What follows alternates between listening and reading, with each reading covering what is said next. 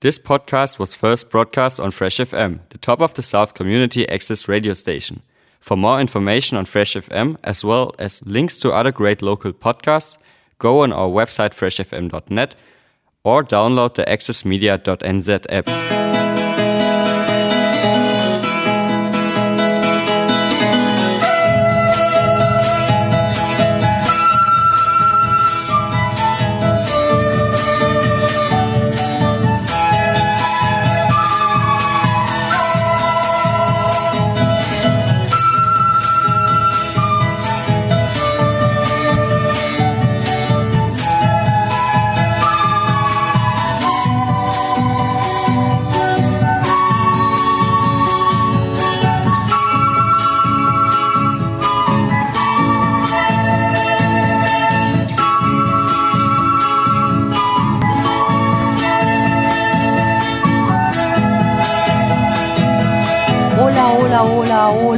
Cuando son las 7 con un minuto aquí en Nelson, Nueva Zelanda y desde Radio Fresh FM 104.8 Nelson Tasman, Julio Luz y yo estamos preparándonos para darle un resumen del 2021. Hola Julio. Hola Jessica Díaz, hola Luz Zúñiga, un agrado compartir con ustedes el 104.8, el dial de Fresh FM, que como bien decías, el último programa del año. Estamos despidiendo el año con un resumen y una conversa respecto de lo que pasó durante este año tan turbulento. Eh, buenas tardes, eh, Luz. Hola Julio, hola Jessica, que ahora Mari Mari Pupeñí, por la mien, para todos quienes nos están escuchando esta tarde a través de Fresh FM eh, y a través de la internet esperamos que nos escuchen en todo el mundo donde haya un latinoamericano. Como bien decía tú Jessica y tú Julio, hoy partimos el resumen del año 2021 con una conversación. Un año en que las conversaciones se tomaron Latinoamérica, tanto así que están cambiando las cosas. Así dicen y así vamos a ver más adelante.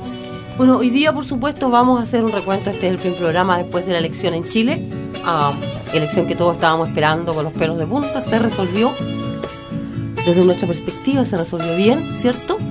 Uh, vamos a conversar de lo que ha ocurrido en Latinoamérica en general y algunas cosas en el mundo que afectan a Latinoamérica.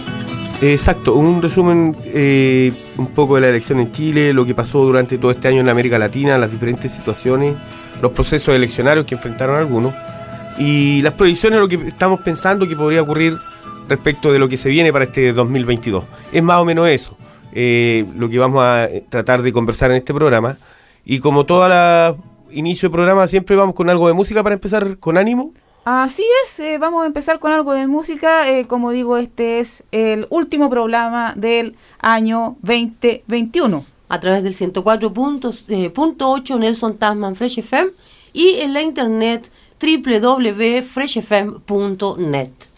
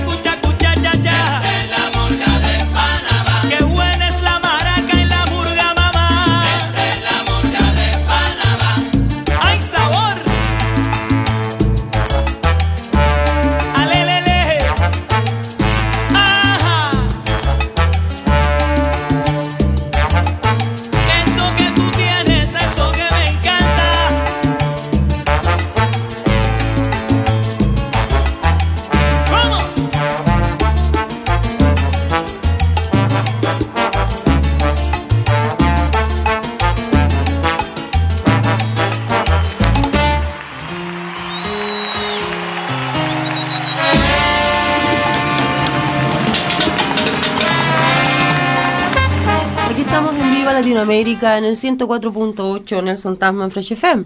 A Julio. Claro, escuchando recién a Diego Morán y sus secuaces en ese tema tan movido de la murga de Panamá. Así es. Quedamos de que íbamos a conversar respecto a lo que de las noticias que, que fueron más importantes en este 2021 en América Latina. Y dentro de eso eh, pasaron muchas elecciones, muchas cosas, digamos, en diferentes países. Principalmente, por ejemplo, eh, tengo el caso de Haití, que en el lapso de dos meses sufrió un terremoto, eh, una tormenta tropical, Grace, y luego el asesinato de su presidente, Jovenel Moïse. Eso fue en julio de 2021. Así es. Un ataque armado que acabó con la vida de este presidente de ascendencia afro Claro, africana. sí. Eh, una, una, una, una telenovela que hasta el día de hoy no se resuelve con unos comandos colombianos contratados para supuestamente detener y entregar a la DEA a Jovenel Moise Mm, y que terminaron matándolo. eh, y que hasta el momento no hay eh, responsables y no hay luces respecto de cuál fue el leitmotiv de por qué asesinaron al presidente en Haití. Así es. ¿Qué de- tiene de- que ver eh, el presidente con la DEA? Es que en, un es. primer momento, Exacto. Ahí tenemos en la mano a los gringos otra vez. sí, Sí, justamente, en un primer momento se, se suponía que estos comandos debían detener y entregar a la DEA al presidente, por eh, supuestamente acusado de lavado de activos, qué sé yo. Lo que pasa es que, es que aquí eh, lo que se ha sabido, porque como bien dice Julio, eh, está en investigación y no se vislumbre que se vaya eh, muy luego a, a descubrir realmente qué fue lo que pasó y quiénes son los involucrados. Pero lo que sí se descubrió es que hubo gente de eh, que participa del gobierno de Estados Unidos y de Colombia que estaban coordinando supuestamente, habría sido esta la operación para encubrir este asesinato del presidente, de que era una operación de narcotráfico. Igual, eh, eh, entre las cosas que se ha dicho es que el presidente Moise estaba justamente haciendo un eh, programa especial para eh, tratar de eliminar el, el tráfico de drogas. Estaba en una brigada, en una eh, avanzada a- antinarcótico. Era parte de su programa de gobierno. Entonces, bien raro estaría de que él justamente hubiera estado involucrado en esto. Vale, vale decir que después de lo que sucedió, no se ha probado, no se ha, ha vuelto a hablar de que él puede haber estado de algún, de alguna manera involucrado en narcotráfico. Es decir, muy, muy, muy oscura este asesinato del presidente Moise en Haití. Exacto, un, un asesinato que nos impactó como latinoamericanos porque cada cierto tiempo Haití hace noticia no por, eh, por sus buenos sucesos, sus buenos números, generalmente ligado a alguna desgracia o algún problema mayor. Eso es verdad. Yo quisiera mencionar algo que no ocurrió durante el año, sino que ocurrió hace pocos días atrás, pero es una tragedia que está ocurriendo en Brasil, donde más de 116 eh, ciudades en Brasil resultaron inundadas con este eh, tremenda esta tremenda tormenta que hubo eh, para el lado de eh, el norte de eh, Bahía, del estado de Bahía, Ya. y hay un montón de gente damnificada, por supuesto, hay como 20 y algo muertos y todo el tema. Eh, es sumamente serio si consideramos la, la pobreza en Brasil, si consideramos de qué manera viven los pobres en Brasil, muy, muy, muy mal, y obviamente afectó a los más pobres, pero también es otro llamado a los problemas que estamos teniendo con el cambio climático, que ha sido una noticia Sí. no solo en Latinoamérica, sino que en el mundo. eh, el hecho de que se está hablando mucho del cambio climático en el mundo, pero se está haciendo nada. De hecho, digamos que en el mismo Brasil, eh, uno de los requerimientos que, eh, denuncias que hay en contra de, de Bolsonaro, de Jair Bolsonaro, es justamente que él ha sido, ha tenido una actitud criminal, ha sido calificado de eso, criminal, respecto de eh, ignorar y no hacer nada y hacer cosas que favorecen incluso los problemas del cambio climático, como por ejemplo incentivar lo, el, Las quemas eh, de la- de las la- quemas en la Amazonas para que se desarrolle ganadería. Eh, está siendo uno de los procesos que lleva Bolsonaro es por eso, por su eh, gobierno ineficiente eh, y que ha dañado respect- a Brasil respecto al cambio climático. Y lo- la otra querella también que tiene Bolsonaro eh, este año es por justamente por su eh, medidas inoperantes eh, que ignoraron en un momento que existía la, la epidemia, la pandemia del COVID y que provocó un- la mayor mortandad de eh, toda América, de todo el mundo, creo, en Brasil. No, después de India, claro. Probablemente. Sí. Eh, el 2021 no fue un año fácil para América Latina, eso no, No. cabe duda, a pesar de los diferentes procesos eleccionarios que tuvo que enfrentar, que ha significado un giro un poco más a la izquierda de lo que esperaba a lo mejor el Departamento de Estado del USA. Eh, una muestra de ello probablemente sea el caso de Perú, donde Pedro Castillo es electo presidente con el 50,126% de los votos en una elección que fue muy reñida con su contrincante Keiko Fujimori en segunda vuelta Sí, sí, y que además significó eh, una demora importante en reconocer el triunfo de Pedro Castillo. No nos olvidemos que esa teleserie se alargó por casi dos meses sí, sí, sí. y en definitiva tuvieron que reconocer el triunfo de este profesor rural salido de la de las montañas. de las montañas de sí, Perú sí. y que en el fondo también representa un, un signo de esperanza para los peruanos, puede Sí, ser. Sí, absolutamente. Y de hecho, eh, como tú bien dices, Julio, no, no ha estado exento de eh, conflictos y de acusaciones su, su gobierno, pero hasta el momento la, la, eh, la última acusación que tuvo no ha quedado en nada nuevamente. O sea, eh, se le ha acusado de corrupción, eh, se le ha acusado de la derecha o la- el- los partidarios de Fujimori eh, han, e- han estado y siguen empecinados en tratar de enlodar el, el, eh, gobierno de Pedro Castillo, eh, porque eh, justamente hay una agenda que es más grande detrás de todo esto y que viene sin duda, como bien decía Julio, del Departamento de Estado norteamericano, que ve como su influencia en América Latina se está perdiendo. Exacto, y tiene sentido porque tenemos que pensar que en menos de cinco años Perú tuvo cuatro presidentes. eh, un- eh, Sí. esta elección fue particularmente turbulenta eh, y polarizada. No nos olvidemos que hubo tomas, eh, muertos entre medio en, en determinados, instigados por gente de Fujimori. Y justamente al- no, a, la- a las primeras dos semanas ya estaban acusando a sus colaboradores, colaboradores más cercanos como Cerrón y el señor eh, Guido Bellol- Bellido. Sí. Ambos tuvieron que renunciar, de hecho renunciaron al, al- Ujú. al mes, uno estaba como primer ministro y el otro entiendo como eh, jefe de gabinete de Pedro Castillo Sí.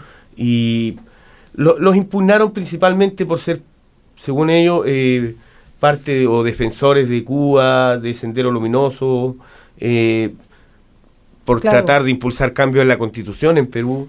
En el Ese fondo, el tema, sí. la, la mano de Fujimori y de Vladimiro Montesinos detrás, desde el Callao, eh, estuvo muy presente en la elección en Perú. Eh, cabe decir también que esto bien to- toca ese tema de la constitución, porque uno de los temas que eh, se ha planteado como un desafío Pedro Castillo es justamente cambiar la constitución, porque tiene todos estos mecanismos que eh, permiten, por ejemplo, objetar a alguien que se le acuse de eh, promover una doctrina terrorista, que se parece muchísimo a eh, lo que dejó amarrado Pinochet en la constitución del 80 y que ya que estamos hablando de procesos eleccionarios y de, de que Latinoamérica se está alejando al parecer del neoliberalismo y de las políticas de Estados Unidos, además de Pedro Castillo, Xiomara Castro en Honduras y también por supuesto Gabriel Boric en Chile, eh, están marcando una tendencia hacia otro norte. Eh, sí, efectivamente. eh, otro país que enfrentó elecciones fue Argentina, por lo Ah, menos sí. elecciones legislativas, donde por primera vez en, desde el retorno a la democracia, desde 1983, el peronismo en este caso perdió la mayoría en el Senado. Mm. eh, y ha tenido que enfrentar una coyuntura muy difícil el, el partido de gobierno en Argentina en este momento, con un 41.8% de inflación al año, y un desempleo que alcanza casi el A mí 9. me parece increíble, increíble que cada vez que sale un presidente de izquierda en Argentina hablan de la inflación y del desempleo. Sí. Eh, una cosa que la Argentina se mantiene, la Argentina es una especie de país corcho que eh, cuando es conveniente resurge y cuando hay presidentes como Fernández en este caso, eh, el país tiene grandes eh, números en términos de inflación y en términos de desempleo. O sea, Argentina siempre lidia con números grandes en, Ah, en tema- ah. en temas de Son inflación. grandes, loco, lo Eh, son. sí, se- le dan. Otro país que tuvo, si no un proceso eleccionario, por lo menos algún grado de agitación, que también lo comentamos en este programa, fue las marchas que hubo en Cuba, Ah, que sí. entiendo, no sé si se acuerdan, eh, por ahí por julio aproximadamente, Ujú, sí, sí. se organizaron unas marchas por eh, alimentos y medicina y que pedían la renuncia del presidente Miguel Díaz. Sí. ¿cierto? Miguel Díez. Esta eh, fue una protesta que estuvo supuestamente orquestada Se notaba. y prueba de eso es que la segunda que se organizaba para ahora, para noviembre, eh, ¿No se negaron los permisos y no se permitió simplemente realizar la, pescado, la marcha. Sí. Y hablando de protestas, ya que estamos en eso también, eh, resulta que Colombia estuvo este año su segundo estallido social y esta vez eh, estuvo particularmente centrado en la inequidad, en la desigualdad económica. Es decir, fue un es todavía, porque todavía sigue el paro nacional de Colombia y el estallido social en contra del neoliberalismo. También. Pero debe recordar que ese estallido social de Colombia eh, no fue tan recordado como el estallido social de Colombia, sino que por la actuación de la policía colombiana, Ah, sí, por que supuesto. mató, violó, eh, torturó gente y ahora está probado eh, por un tribunal internacional. Así es, ¿sí? así que es. Está acusando a policías colombianos de haber asesinado, masacrado. El gente. SMAD, SMAD. Nosotros Exacto. tuvimos en eh, Colombia. Durante ese tiempo nosotros hicimos un pequeño... una entrevista, hicimos al, al líder de la Guardia Indígena, Harold Secue, Tienes razón, durante, tienes razón, durante cuando- ese tiempo. durante ese tiempo, porque la Guardia Indígena fue muy, muy importante respecto de estas movilizaciones masivas que se hicieron en Colombia eh, y que eh, prometen conseguir. De hecho, es una de las proyecciones que en, en medios internacionales se da, eh, que después lo vamos a hablar nosotros de las proyecciones, pero sí podemos adelantar que eh, se ve también en Colombia que podría haber como vulnerable en la dirección neoliberal en el país de Colombia. Mm. Hay elecciones. el Yo otro encuentro súper esperanzador tu mensaje de que el, el neoliberalismo se está yendo. eh, yo fuera un poco más cauta con ese mensaje. No, yo creo que es una tendencia de la Para gente. que se vaya el neoliberalismo necesitamos tener otra alternativa Sí. que no se ha mostrado claramente todavía y un proceso de cambio toma tiempo, entonces entusiasmarse. Lo digo porque hay cambios en presidentes, hay cambios en ideas, pero eh, tenemos todos también que estar de acuerdo que tienen que pasar dos cosas para que los cambios ocurran. Uno, tenemos que trabajar todos de manera participativa. Sí. Y dos, tenemos que entender que los cambios ocurren despacio, nada ocurre eh, rápido. Exacto. No. De acuerdo. El cambio de constitución de Chile, por ejemplo, está tomando un tiempo largo, vamos a hablar de eso más adelante, pero eh, todos los cambios requieren tiempo. Tuvimos que tomarnos 40 años de constitución para pensar en un cambio. ¿Se fijan? Otro país que estuvo como en la palestra noticiosa este año y que también al respecto de los cambios que estaba ah, eh, mencionando Jessica, tiene que ver con El Salvador y el, ese cambio de moneda que está tratando de implementar eh, Nayib Bukele Sí. cuando habló de adoptar el Bitcoin como moneda en curso, eh, aún a riesgo de colapsar la economía y de, en cierto modo, de un costo fiscal asociado, porque no nos olvidemos que lo que hizo Nayib Bukele fue eh, tomar dinero del Estado y salir a comprar criptomonedas. Así es. En un experimento que, según entiendo, eh, todavía no tiene resultados concretos. Eh, un alto endeudamiento es lo único concreto que tiene en este momento eh, El Salvador. Y, y un llamado a enrolar más soldados que nos dejó como eh, preocupados respecto de hacia dónde se mueve El Salvador, porque eh, derechamente no me, no me quedó muy claro. ¿Ah? Es un misterio para muchos, pero ¿sabes qué? Eh, también un poco adelantando las proyecciones por ahí en, una, en un medio internacional. Eh, extrañamente, a mí me extrañó porque lo que tú explicas, Eduardo, es más o menos la, la voz común de los medios de que el gobierno de Bukele va a significar un colapso económico. Sin embargo, está dentro de los países que están mejor proyectados económicamente para el Probablemente año no es tan 2023. terrible colapso ni hay tan terrible ide- eh, Sí. idea detrás de la Bitcoin. Si tú consideras que Estados Unidos desesperadamente está acusando a Bukele. Bukele, no sé por qué pensé en Bukele, eh, está acusando a Bukele de haber comprometido su gobierno eh, haciendo eh, negocios con los, eh, las- las- los grupos de eh, tráfico, las gangs. Con las gangs, Exacto. que son justamente las que él quiere combatir y para eso está Exacto. diciendo que quiere todas las nuevas Así Fuerzas que Armadas. eh, debe ser que las proyecciones no son tan malas para Salvador. vamos, nos vamos a enterar Estados Unidos está seguramente. tan desesperado intentando ensuciar al mismísimo presidente. ¿sí?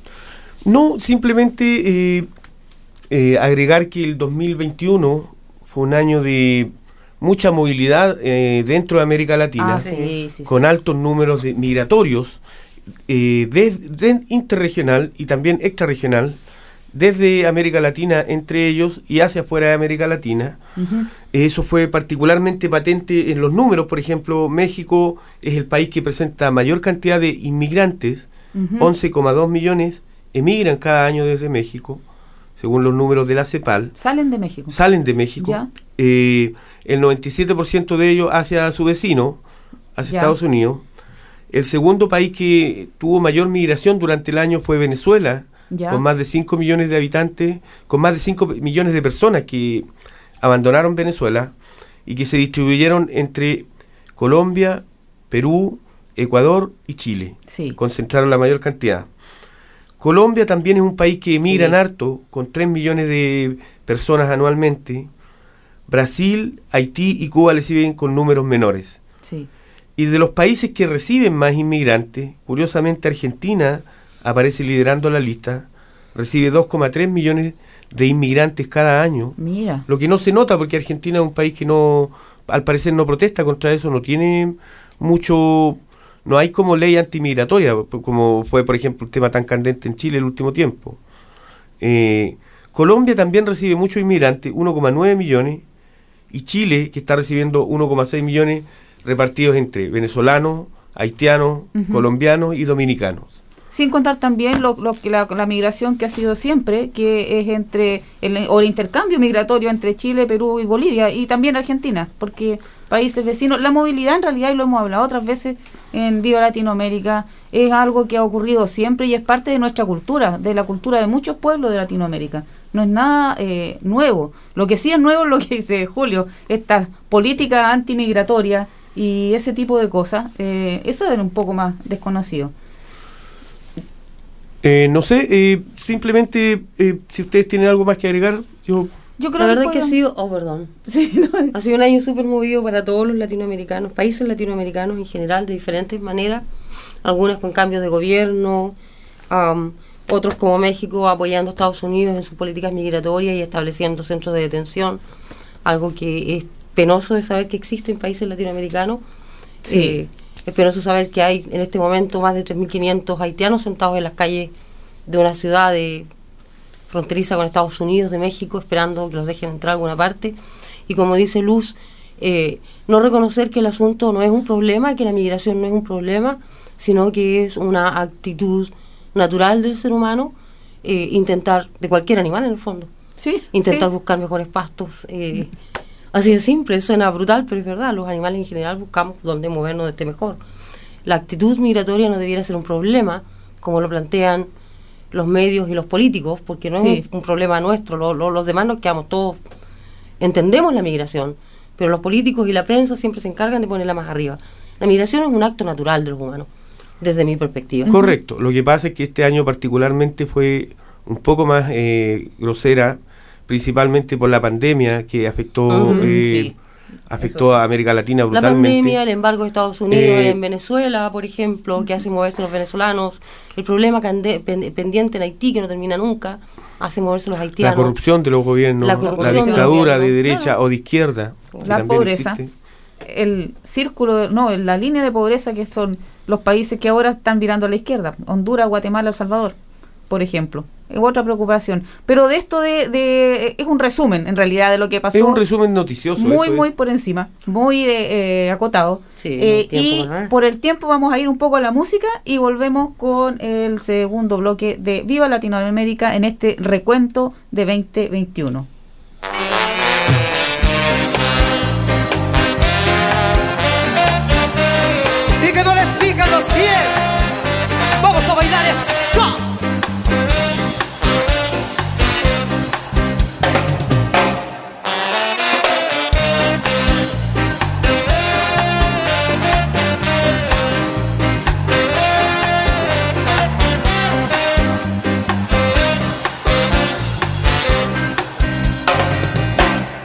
Siempre que te pregunto que cómo, cuándo y dónde, tú siempre me respondes, quizás, quizás, quizás. Y así pasan los días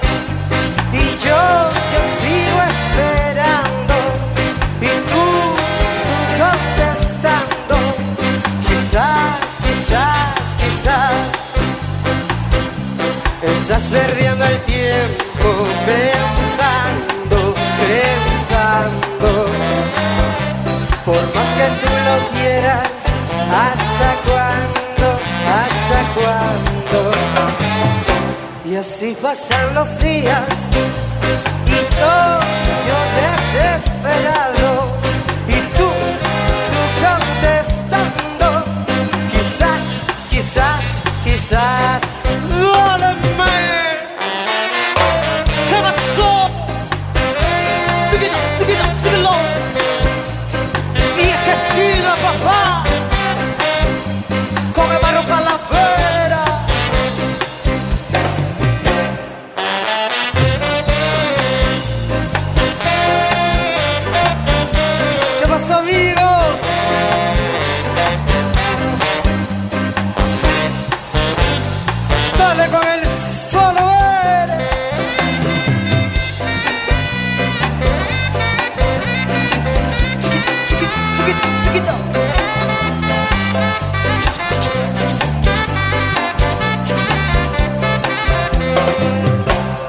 así pasan los días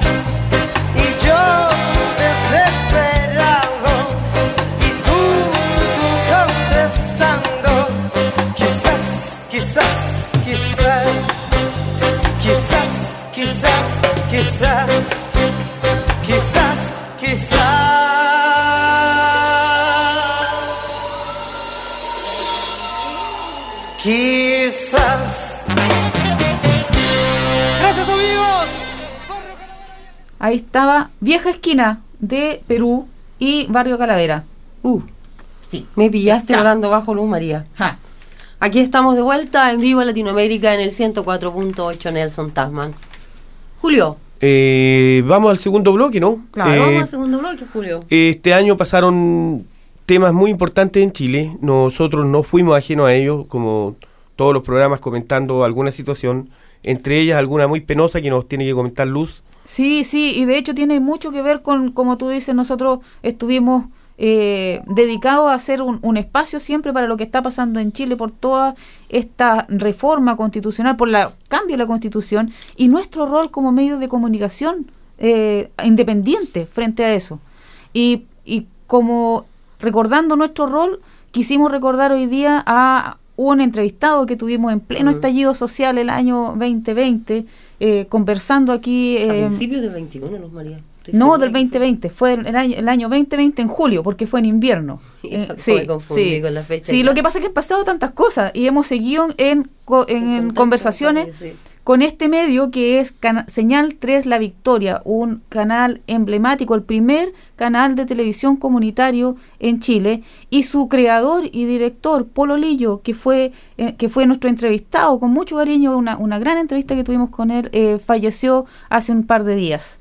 Así que queremos hacerle un homenaje aquí eh, en este último programa del año de Viva Latinoamérica a Polo Lillo, con quien hablamos de eh, nuestro rol como medios independientes. Eh, yo a mí se me quedó mucho una parte de la entrevista donde él dijo nosotros, nosotros los medios como ustedes, los medios como nosotros, somos la verdad, los verdaderos medios públicos en Chile, porque todos los demás tienen que obedecer a agenda de quienes les dan financiamiento. Y, y Polo recordó algo que pasó con Canal 3 La Victoria en los años eh, en los años 90. Le ofrecieron de la fundación de Ricardo Lago y de la Fundación Allende. Le ofrecieron trabajar con ellos. Eh, primero con la, con la fundación de Ricardo Lago por, por asuntos de ideas, dijeron que no, pero fíjate que la Fundación Salvador Allende le, le ofreció eh, el apoyo de una empresa minera.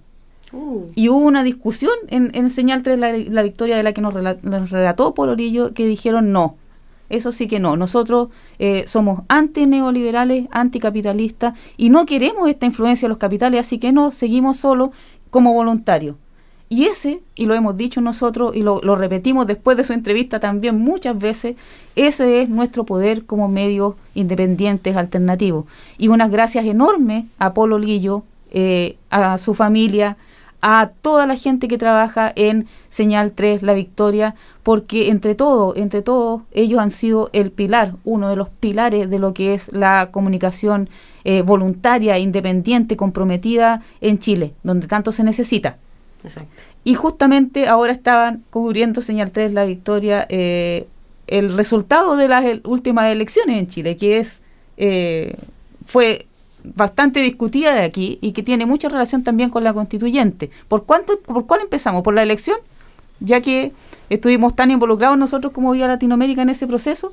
Eh, en general, yo creo que podríamos eh, comentar que definitivamente nos sacamos un peso encima con este triunfo de Gabriel Boric, porque derechamente estamos eh, asustados ante la posibilidad de que mm. un señor de esas características como el señor Kass asumiera la presidencia de Chile, viniendo de un gobierno desastroso como el de Piñera, era la continuidad de lo mismo y probablemente peor. Y probablemente peor, sí. Ahora, a mi modo de ver, entiendo que eh, su victoria fue por 11 puntos, 55,86% de los votos sí. del total de electores. Fue también un triunfo histórico en el sentido de que más del 55% del padrón electoral fue a votar. Eh, es la primera vez que un candidato que no es de los partidos de, de la coalición de gobierno, de la concertación, o de, asume el, el gobierno de Chile. Sí. Y sin duda eh, va a representar un desafío importante el que el ver cómo va a gobernar Gabriel Boric, visto su programa de gobierno que nosotros discutimos aquí también, uh -huh. en el cual hay muchos eh, eh, retos o muchos desafíos mm. que él tiene que que, como dijera, que asumir y que no está muy claro si eh, desde qué punto de vista los va a abordar. Me refiero, por ejemplo, al tema de lo, el crecimiento económico, uh -huh. que ya está eh, en estos momentos están eh, discutiendo derechamente, pidiendo a los empresarios alguna señal en términos de quién va a ser el próximo ministro de Hacienda, como para calmar los ánimos, digamos, que ese es como una como un besamano que parece que es habitual en la política chilena.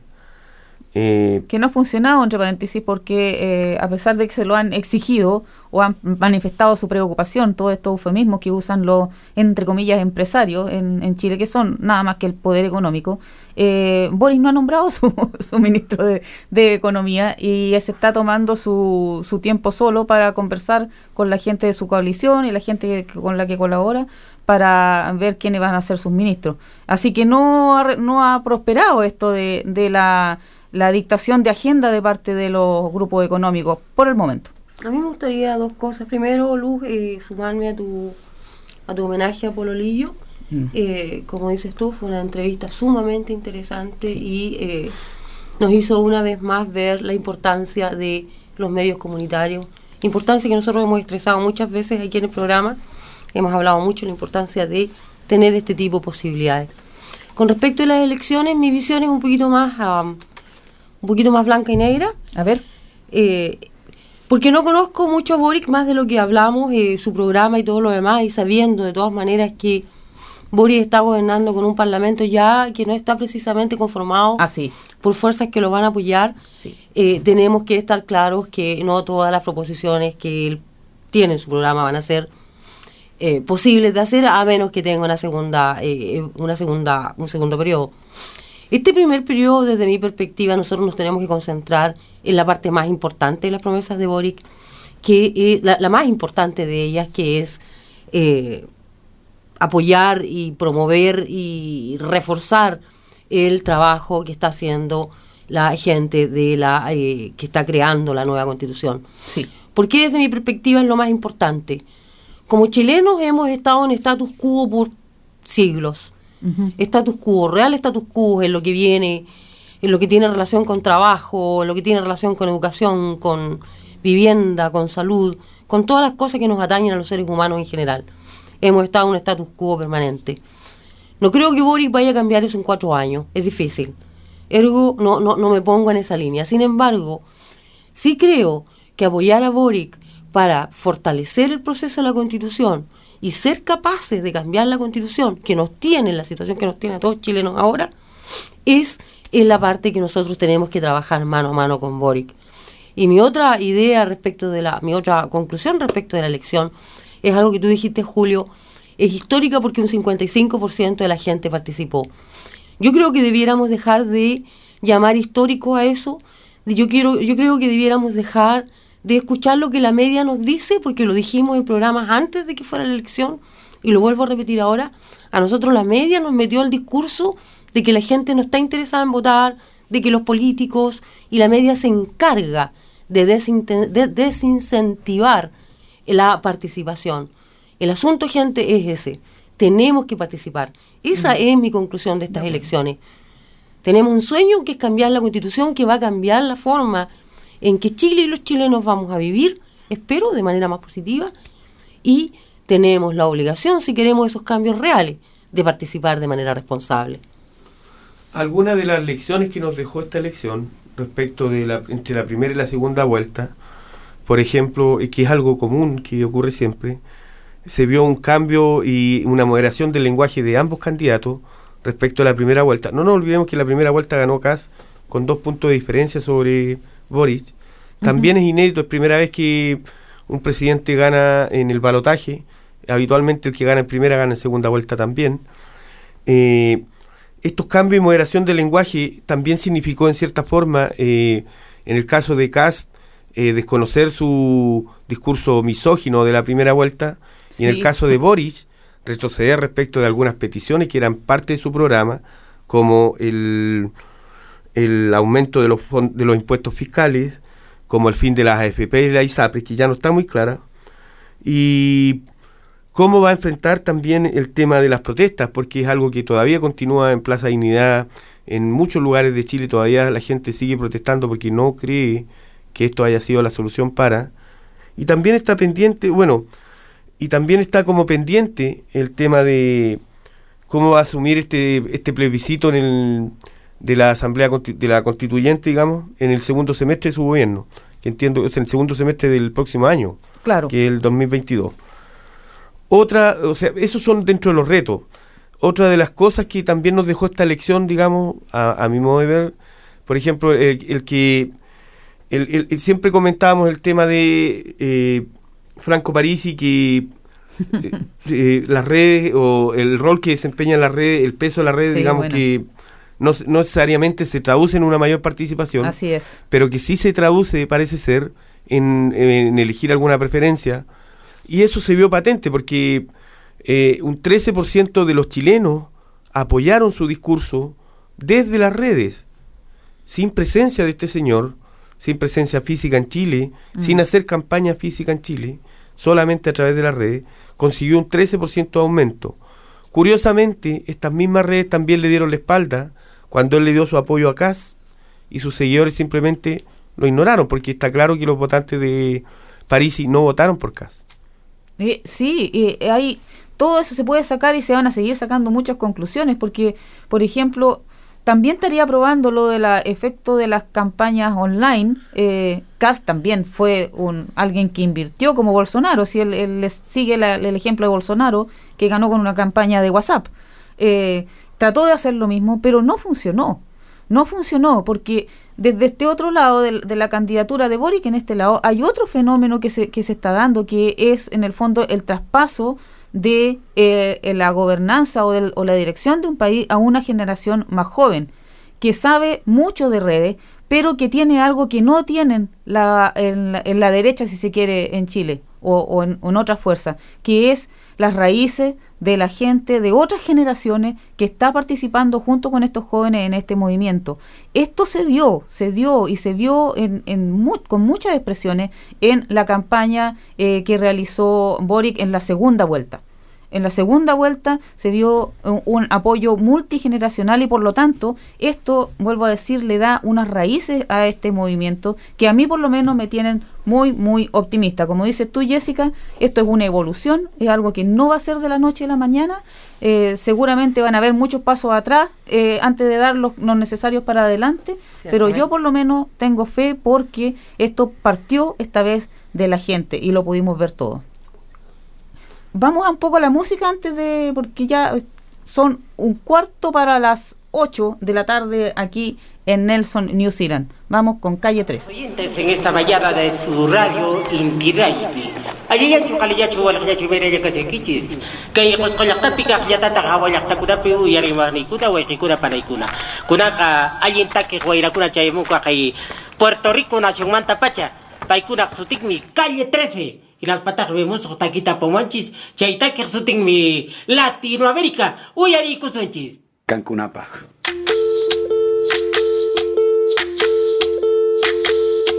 Soy, soy lo que dejaron, soy toda la sobra de lo que se robaron. Un pueblo escondido en la cima, mi piel es de cuero, por eso aguanta cualquier clima. Soy una fábrica de humo, mano de obra campesina para tu consumo. Frente de frío en el medio del verano, el amor en los tiempos del cólera, mi hermano. El sol que nace y el día que muere, con los mejores atardeceres. Soy el desarrollo en carne viva, un discurso político sin saliva. Las caras más bonitas que he conocido, soy la fotografía de un desaparecido, la sangre dentro de tus venas. Soy un pedazo de tierra que vale la pena una canasta con frijoles. Soy Maradona contra Inglaterra, anotándote dos goles. Soy lo que sostiene mi bandera, la espina dorsal del planeta en mis cordilleras. Soy lo que me enseñó mi padre, el que no quiere a su patria, no quiere a su madre. Soy América Latina, un pueblo sin pierna pero que camina. Oye, Tú no puedes comprar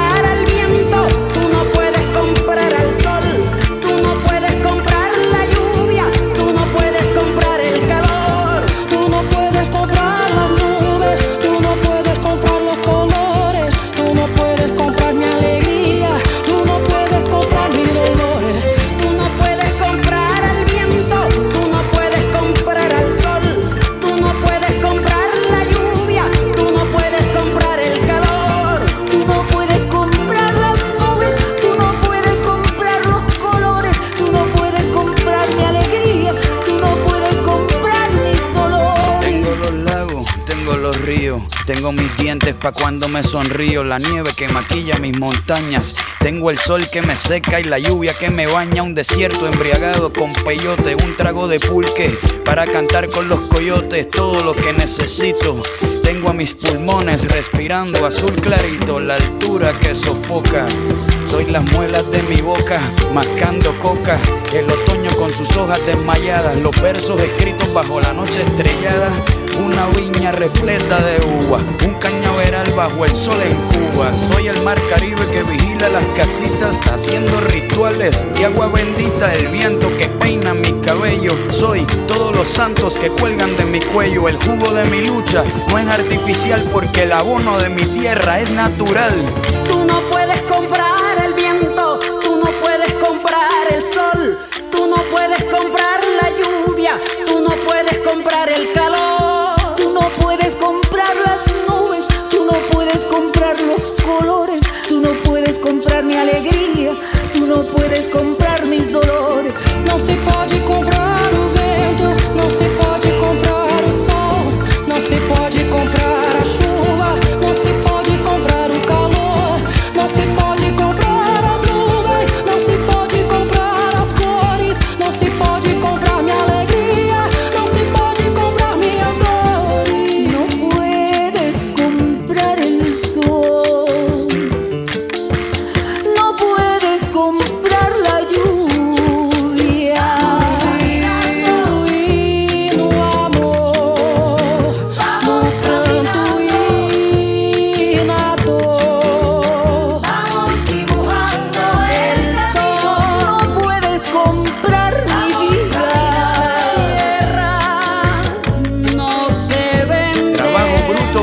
con orgullo. Aquí se comparte, lo mío es tuyo. Este pueblo no se ahoga con marullo y si se derrumba yo lo reconstruyo. Tampoco pestañeo cuando te miro para que te recuerdes de mi apellido. La operación Cóndor invadiendo mi nido. Perdono pero nunca olvido. Oye. Vamos caminando, aquí se respira lucha.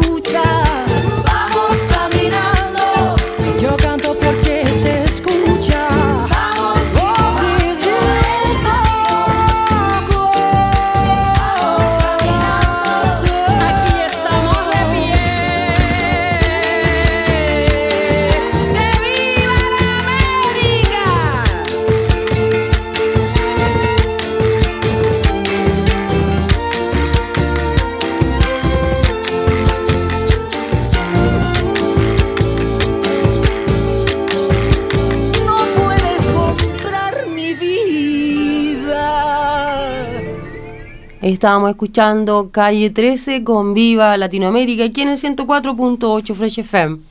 Viva Latinoamérica. Les recomiendo el video de eh, Latinoamérica. Latinoamérica, valga la redundancia de palabras, eh, porque es realmente hermoso. Muestra lo lindo, lo hermoso que es Latinoamérica.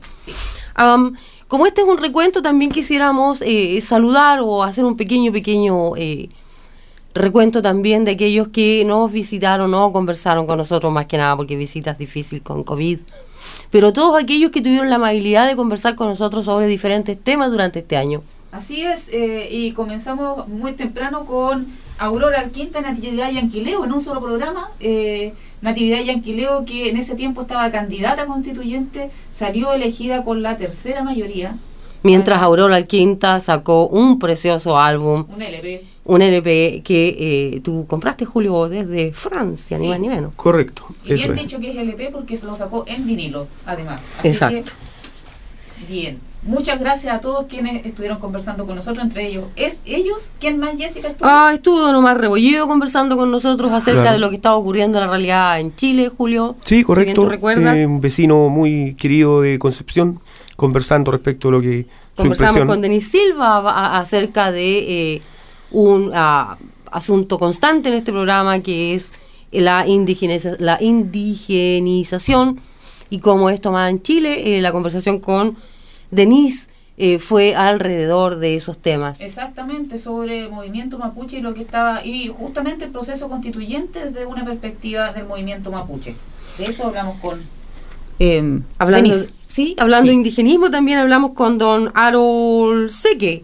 Harold Secue, Secue, que lo Sí, lo mencionaste hace poco cuando conversabas de las noticias de los líder de hechos ocurridos en Latinoamérica. Él como líder de la Guardia Indígena en Colombia Sí. nos contó su visión de lo que entonces estaba ocurriendo en esta eh, despertar de Colombia, por así decirlo. Así es. Hablando de despertar, también hablamos con Mauricio Toro y Macarena Barra Muño. Barra Muño Claro. de Chile despertó una organización, bueno, no una organización, grupos de chilenos en el exterior que eh, tuvieron mucha importancia en esta elección también. Sí. Eh, lo contaremos después a la vuelta en el 2022, Sí. pero también tuvieron harta importancia en esta elección chilena. Y hablamos con eh, Diego Vilches de. Radio Curruf. Esa fue una Grande. entrevista preciosísima igual. Sí, Radio Curruf, otro emblema de eh, las comunicaciones independientes, ciudadanas, eh, eh, está dedicada al eh, tema de Indígena, tema mapuche tema en mapuche en el sur. Así que muchas gracias a nuestros entrevistados, fueron hartos, si se nos quedó alguien en el tintero, una disculpa. Pero ahora vamos con el tema favorito de Julio, que son las proyecciones. No, no, no, más que las proyecciones, lo que... Porque siempre, eh, inevitablemente a final de año, Sí, eh, los números no favorecen a América Latina y derechamente terminamos dándole la razón. Curiosamente yo leí lo contrario. ¿ah? Eh, estos son diarios, no, no, no lo pude volver a encontrar, es un diario digital, eh, un diario de financiero digital, que dice todo lo contrario a lo que dice mainstream o la media principal, que es que Latinoamericana va, eh, Latinoamérica va para el hoyo. Latinoamérica, al contrario, al contrario, se está levantando. A mí me parece lógico ese comentario, porque si miro alrededor del mundo, ah, lo comentaba con ustedes esta mañana, Julio Luz, eh, Europa se está picoteando entre ellos, tienen dramas, aparte de estar llenos de COVID. Asia, por otro lado, está teniendo problemas con China, siendo el mayor eh, eh, ¿cómo se llama?, problema para ellos. Por otro lado, Europa del Este tiene sus problemas con los ucranianos y los rusos. En general hay problemas por todos lados, algo que no está ocurriendo en Latinoamérica. Por lo contrario, Latinoamérica se está moviendo Mm. hacia eh, un, eh, eh, un, un- un estado de más... eh, Estamos en una transición, yo en creo, una transición de- hacia, de alguna manera, recuperar nuestra soberanía, nuestras tierras y todo ese tipo de cosas. Creo que las proyecciones de una Latinoamérica negativa este año no debiéramos tomarlas porque no son reales. Exacto. Pero la desigualdad, la pobreza, la poca inversión Sí, sí. y la baja productividad y la corrupción subsisten en la América. Latina. Exacto, y ahí es donde eso, hablamos ahí de los la números participación responsable. refrendan lo que estábamos diciendo. Exacto. Eso siempre ha sido, bueno, de hecho, como estamos diciendo, eso se ha, ha- ha estado constantemente reporteado de esa manera. Nosotros sabemos que es verdad, que hay corrupción, y pero, eh, pero la cosa es que ahora estamos tratando de salir. Eh, yo quiero eh, aquí citar a la CEPAL, fíjate, eh, sacaron un, un estudio eh, respecto de las proyecciones de crecimiento económico. Este nunca ha sido mucho mi tema, pero esto lo encontré interesante. Las proyecciones de eh, crecimiento económico para América Latina, porque hablan que muchos países ap- aparecieron como eh, con indicadores positivos a primera vista, porque fue un efecto rebote, entre comillas, por eh, empezar a recuperarse del COVID, que empezara Mm, la actividad mm, económica sí. del COVID. Así que esto hicieron otro, otro tipo de evaluación, la CEPAL, y eh, eh, hizo una tabla de lista de países que están incluidos en este estudio, eh, proyección de crecimiento del Producto Interno Bruto, considerando el factor COVID y este posible número engañoso. Y fíjate que el primer país con un 8.2% de crecimiento estaría Panamá, luego República Dominicana, El Salvador, Perú, ojo, Cuba. Cuba, Guatemala, Paraguay, Colombia, Honduras, Costa Rica, Bolivia, Uruguay, México, Chile recién, de se Argentina, resulta- Argentina, Ecuador, Brasil está pero con un 2.2, o sea, es mal. Y por supuesto Venezuela siempre se saca un 1, en donde sea que... Pero vale decir que Venezuela Sí. este año se las arregló para sacar un buen poco de petróleo de su país también, así que las cosas no están tan malas como las pinta la prensa tradicional. Pero es Julio, curiosa, disculpa por haberte curiosa interrumpido, porque es tu. No, no. Sí, estoy bien. Es, es- es curioso me pareció este ranking donde los países que generalmente están al tope, por ejemplo Chile, ahora está por allá abajo en los últimos lugares, y Brasil. curioso. Y Brasil, Brasil es- está pero penúltimo. Tiene mucho que ver con los sistemas de gobierno que están operando en estos momentos en, en- en esos dos países, Sí, Chile y y- Brasil. Pero podría tener, lo digo como pregunta, ¿podría tener que ver con un cambio de paradigma respecto de la CEPAL por lo menos? Lo dejo Ah, como pregunta. Tendrías que preguntar. Ojalá que sea un cambio de paradigma. Julio. Sí, eh, no, eh, simplemente agregar eh, respecto de eso que eh, América Latina ciertamente tiene muchos desafíos pendientes, tiene mucho que hacer. Eh, el Producto Interno Bruto, el PIB, que Mm. es lo que comentan ustedes, lamentablemente casi el 56% de eso son cifras del Fondo Monetario Internacional, Sí, casi el 56% le pertenece a ellos, Sí. porque América Latina es un continente endeudado. Entonces, su crecimiento siempre va a estar frenado por su deuda, que tiene una deuda externa inmanejable. En el caso de Argentina ya es Mm. casi pandémico. Mm. En el caso de otros países, año a año le siguen dando eh, un aporte importante al Fondo Monetario Internacional. Entonces, eh, yo quisiera ser optimista con usted y compartir su alegría, pero me cuesta, me cuesta. Porque, lo- como, si- como siempre digo, los números tienden a ser eh, siempre negativos. No es que yo quisiera eso, si en el fondo todos queremos que América Latina le vaya bien. proyección, pero hay otras proyecciones también que hablan de una Latinoamérica un poquito más sonriente, por así decirlo. La clave está, yo creo que como dice bien Julio, eh, eh, siempre hasta el momento lo ha dominado todo el Fondo Monetario Mm, Internacional. Eh, y, co- y todo tiene que ver con lo, Con- monetario, con lo monetario, solamente con lo monetario. Entonces, si hay que, no sé, eh, echar abajo la selva amazónica porque necesitamos plata, vamos echando abajo. echamos la- abajo, Pero exacto. eso eso es lo que parece, parece, y yo tengo esperanza que así sea, está, está parando en los países. Esperemos. Porque Castillo, Bolivia, eh, ahora con lo que viene prometiendo Boric, Esperemos, esperemos, esperemos, esperemos, porque Julio dice que somos un continente sumamente endeudado, algo en lo que estoy completamente de acuerdo, pero somos un continente sumamente rico que está siendo robado Eso es algo que también tenemos que estar de acuerdo. Así que Chicos, nos quedan un minuto, les así que deseo el mejor de los años a todos nuestros oyentes, a todo Latinoamérica. Sigamos creciendo, sigamos siendo fuertes, sigamos participando. ¡Viva Latinoamérica! que viva Latinoamérica.